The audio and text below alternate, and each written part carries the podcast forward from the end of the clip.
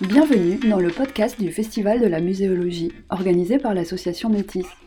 La crise sanitaire, due à la pandémie de Covid-19, nous a contraints d'annuler la première édition de ce festival. Pour le remplacer, nous vous proposons une série de podcasts avec les conférenciers initialement prévus lors de nos tables rondes. La sortie au musée est annulée.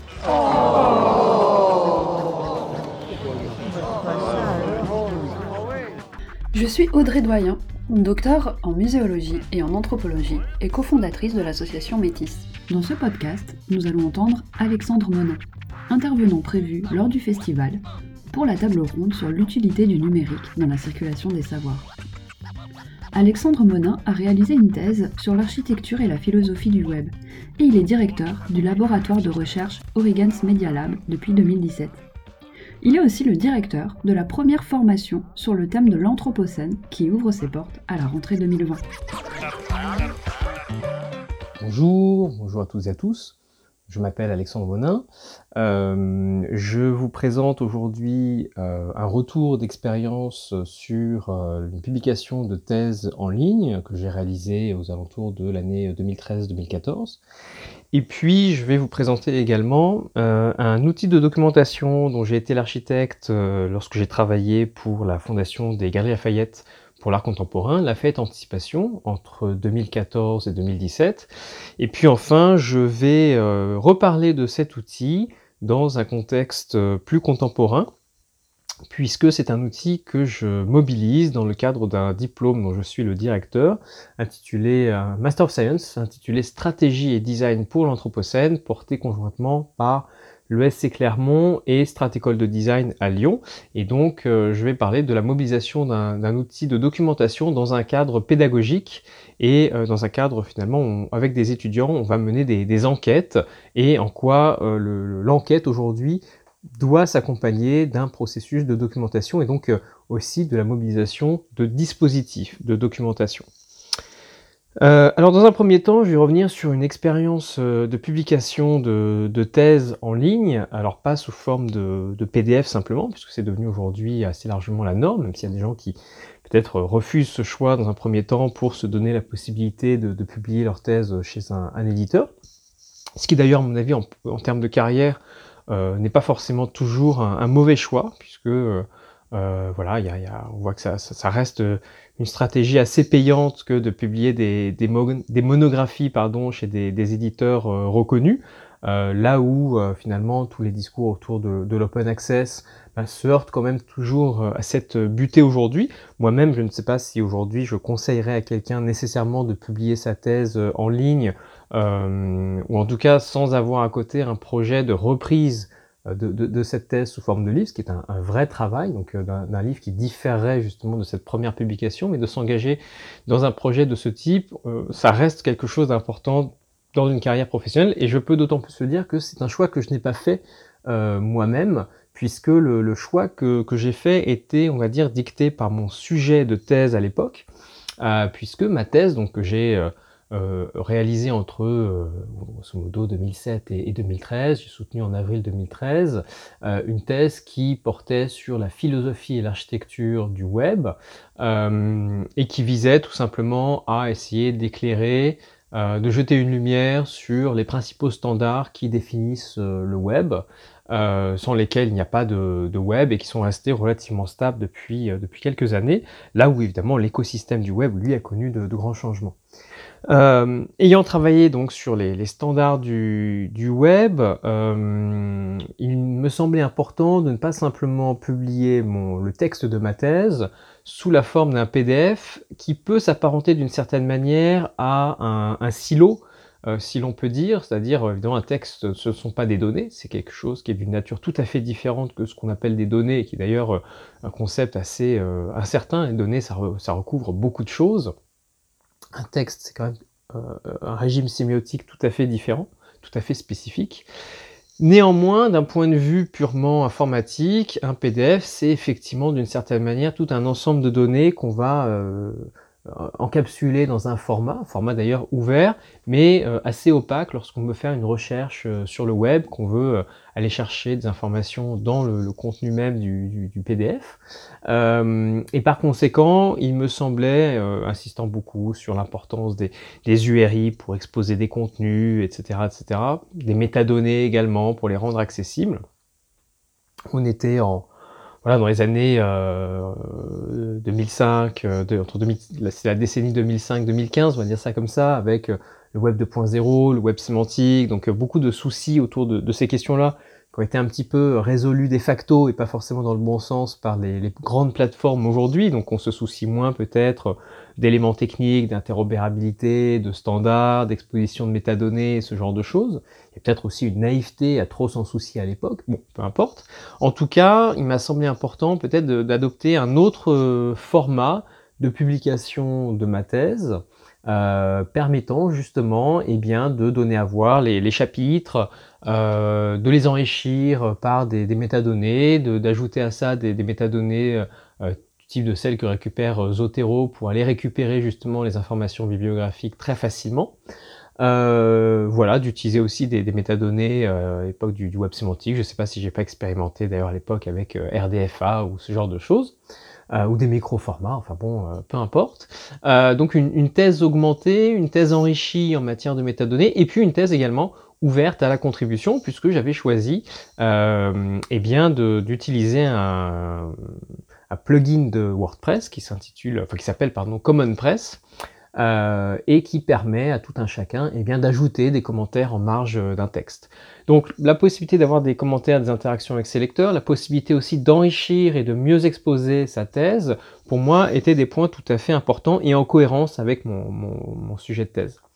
Pour autant, j'ai dû interrompre euh, cette publication pour des raisons euh, personnelles, quelques voilà des difficultés euh, euh, qui m'ont affecté moi et ma famille à l'époque, et, euh, et, je me suis rendu compte aussi du coût considérable que représentait cette publication à ce moment-là, en termes de temps. J'avais créé notamment un groupe Facebook que j'alimentais en annonçant la publication de différents chapitres, etc., avec un certain rythme auquel j'essaie de, de, me tenir. Euh, en termes aussi euh, financiers, puisqu'il fallait payer euh, l'hébergement ou alors un serveur, etc. Euh, aussi les, soucis techniques qui pouvaient se poser parfois et qui, dont la résolution est comme toujours extrêmement chronophage. Bref, tout ceci avait un coût assez important que je ne pouvais plus assumer à l'époque et donc j'ai dû renoncer à cette publication. Ça a été très formateur pour moi. Reste qu'il n'en demeure pas forcément grand chose aujourd'hui. J'ai l'impression également qu'on est un peu revenu de ces espèces d'utopies éditoriales à l'époque euh, qui semblait être très valorisé ou qui allait devenir très valorisé. Je suis pas sûr que ce soit encore beaucoup le cas aujourd'hui, d'où mon avertissement initial. Mais en tout cas, effectivement, ça reste une expérience intéressante. Euh, qui mériterait éventuellement de, de, de s'y pencher. Depuis d'ailleurs, bon, j'ai fait plusieurs publications, mais je n'ai pas repris ma, ma, thèse sous forme euh, de livre. Je m'y suis jamais euh, résolu d'une certaine façon. Peut-être que c'est parce que j'avais laissé cette expérience en plan. En tout cas, on verra à l'avenir euh, voilà ce qu'elle devient. Mais euh, effectivement, c'est voilà, en termes de, de, conseils à donner euh, à des gens aujourd'hui qui voudraient publier leur thèse de cette manière, je dirais s'ils le souhaitent, c'est une très belle expérience, mais de faire éventuellement attention à l'investissement que ça, que ça demande. Le deuxième élément dont je voulais parler, c'est un système de documentation dont j'ai été l'architecte euh, entre donc disais-je 2014 et 2017 euh, puisque j'ai été donc j'ai travaillé pour la, fondation des Galeries Lafayette pour l'art contemporain, Lafayette Anticipation au cours de cette période. Et euh, euh, je travaille notamment sur à définir un système d'information qui est en fait un système de, documentation, un dispositif de documentation euh, visant à documenter l'activité d'une organisation, son activité au jour le jour à travers les traces euh, documentaire numérique qu'elle produit. Donc euh, les mails qui sont échangés, les discussions en l'occurrence ici avec euh, les artistes, les contrats signés, les contacts pris avec des spécialistes pour réaliser une œuvre, puisque une des particularités de la fête anticipation, c'est que c'est une fondation d'art mais qui aide les artistes en matière de production, donc qui intervient en amont au niveau de la production elle-même, donc à un niveau comme ça à la fois matériel et conceptuel. Et donc ce qui me semblait intéressant, c'était d'imaginer un dispositif euh, permettant de jeter une lumière sur la fabrique de l'art contemporain pour montrer que l'art contemporain, ce n'est pas forcément ce qu'on en dit habituellement, c'est-à-dire quelque chose de, complètement gratuit, euh, complètement déterminé par euh, l'argent et par un marché un petit peu euh, spéculatif, mais qu'en fait derrière il y a des choix, des choix curatoriaux, des choix en matière de production, des choix artistiques, des choix aussi voilà liés à, des expertises diverses et variées, des contraintes aussi qui, qui s'imposent, contraintes euh, liés à des, à des, contrats, liés à des financements, liés à des contextes divers et variés, euh, que tout ça permet finalement de rendre compte des œuvres qui sont produites et permet finalement aussi de les rendre plus intéressantes puisque finalement on peut euh, ouvrir une lucarne sur les opérations de, de valuation, fait de donner de la valeur à quelque chose, comme le disait le, philosophe et sociologue euh, John Dewey, euh, pour comprendre finalement en quoi les choses comptent. Et donc moi, ce qui m'a intéressé, c'est de produire un dispositif de documentation permettant de montrer à la fois qu'une œuvre, c'est le produit euh, d'une action distribuée, euh, en l'occurrence de tous les, les membres d'une fondation, pas simplement les, les, artistes. Les artistes ont évidemment une place éminente, mais ils ne sont pas les, les seuls. Euh, il y a plein de gens finalement qui contribuent à l'advenue d'une œuvre euh, en lui apportant un soutien de nature très très variée. Souvent d'ailleurs, sont des, des, des, des activités qui sont peu montrées, qui sont oubliées, qui sont offusquées euh, voire invisibiliser. Donc euh, les, montrer aussi, ça permet de rendre compte de ce qui s'est passé. Et, et, à partir de là, on comprend quoi les choses éventuellement comptent euh, et ne sont pas simplement des réponses à un marché, encore une fois, euh, spéculatif.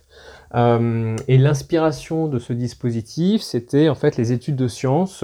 euh, les études de laboratoire en l'occurrence, qui s'étaient penchées sur l'activité des scientifiques pour montrer, ben, dans les années 70-80, ce que faisaient réellement les scientifiques au-delà des récits qu'ils donnaient de leur activité, en, en, impliquant finalement un travail beaucoup plus varié, avec des laborantins, avec tout un ensemble de professions, pour montrer la fabrique de la science, pas du tout pour réduire la science à euh, du bricolage ou euh, de la cuisine et puis dire bon ben voilà tout ça n'a aucune importance, mais au contraire en montrant en quoi des résultats universels pouvaient être reconduits à une activité comme ça effectivement un peu de, bricolage et quelles étaient les opérations qui permettaient de passer du laboratoire à ces résultats scientifiques assurés sans chercher à les déconstruire? Parce que là si tu laboratoire c'était pas du tout une forme de, déconstruction. Et moi j'ai essayé de faire la même chose finalement dans le champ euh, artistique. Voilà et donc c'est un outil aujourd'hui qui est un outil open source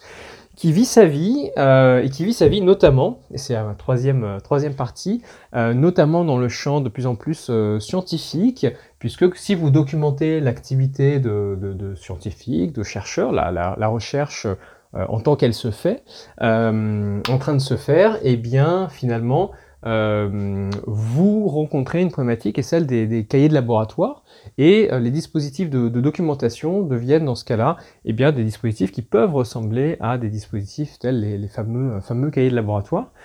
Et aujourd'hui, euh, moi-même, je mobilise. Alors, il y, a, des consortiums qui s'intéressent à cette question en ce moment des cahiers de laboratoire. Euh, Mnemotix, la société qui a développé euh, l'outil dont je parle, donc l'outil ressources avec euh, Weaver, qui est l'outil de documentation, euh, aujourd'hui participe aussi à cette, à cette réflexion. Et puis moi-même, donc je mobilise cet outil dans le cadre, je l'indiquais, du Master of Science Strategy Design pour l'Anthropocène que je dirige. Euh, là, c'est la rentrée, c'est le, le, 6 octobre euh, prochain. Euh, c'est la première, puisque nos étudiants qui ont des parcours extrêmement différents vont euh, eh bien réfléchir à la manière dont on peut aujourd'hui, euh, disons rapidement, faire atterrir les, les, organisations, les modèles économiques, etc., etc., de l'anthropocène, en essayant d'élaborer euh, des leviers d'action et puis d'apporter des réponses qui n'existent pas aujourd'hui parce que très largement nous ne savons pas euh, comment faire, nous ne savons pas comment euh,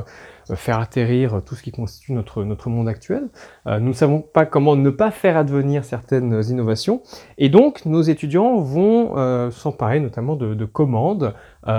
stratégiques que vont leur adresser des institutions et des organisations et donc ils vont traiter ces commandes à l'échelle 1 pendant toute l'année. Et ce faisant, finalement, leur démarche s'apparente à une démarche d'enquête. Là aussi, je retrouve du oui dont je parlais tout à l'heure, puisque euh, quand on parle finalement de documentation, eh bien, on peut parler très rapidement d'enquête dans la mesure où ce que j'indiquais tout à l'heure au sujet des œuvres, mais d'une certaine manière, c'est une enquête sur la fabrique des œuvres d'art contemporaines. Qu'est-ce qui se passe pendant euh, cette fabrique-là? Qu'est-ce qui se passe pendant cette enquête? Quels sont les acteurs qui sont impliqués? Quels sont les événements qui se produisent? Quels sont les, soubresauts, les heures, euh, les renoncements qu'on doit faire, les choix aussi? Tous ces éléments-là qui permettent de comprendre qu'une œuvre compte, eh bien c'est la même chose en cadre d'un d'une enquête qu'on va mener euh, sur des réponses euh, qu'on n'a pas aujourd'hui, qu'on essaie d'apporter, euh, en s'intéressant justement à des problématiques, sont des problématiques extrêmement exploratoires, et qu'on a besoin pour cette raison de documenter. Donc documenter l'enquête, c'est documenter la progression qui va faire qu'on va passer d'une situation extrêmement exploratoire où on ne sait pas grand-chose finalement, à une situation où on va eh bien, arpenter un petit peu euh, le monde, euh, comprendre un petit peu ce qui compte, euh, se saisir des opportunités de, de, mieux comprendre ou de mieux agir dans certains, dans certains contextes,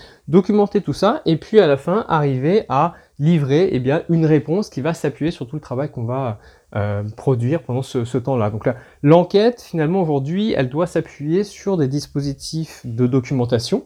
Euh, les deux vont, vraiment de pair et c'est un petit peu cette, euh, cette philosophie-là à laquelle moi je me suis attaché, que j'ai essayé finalement d'équiper en développant, euh, en faisant développer plutôt, parce que j'en suis l'architecte, pas le développeur, ce dispositif et d'ailleurs avec plusieurs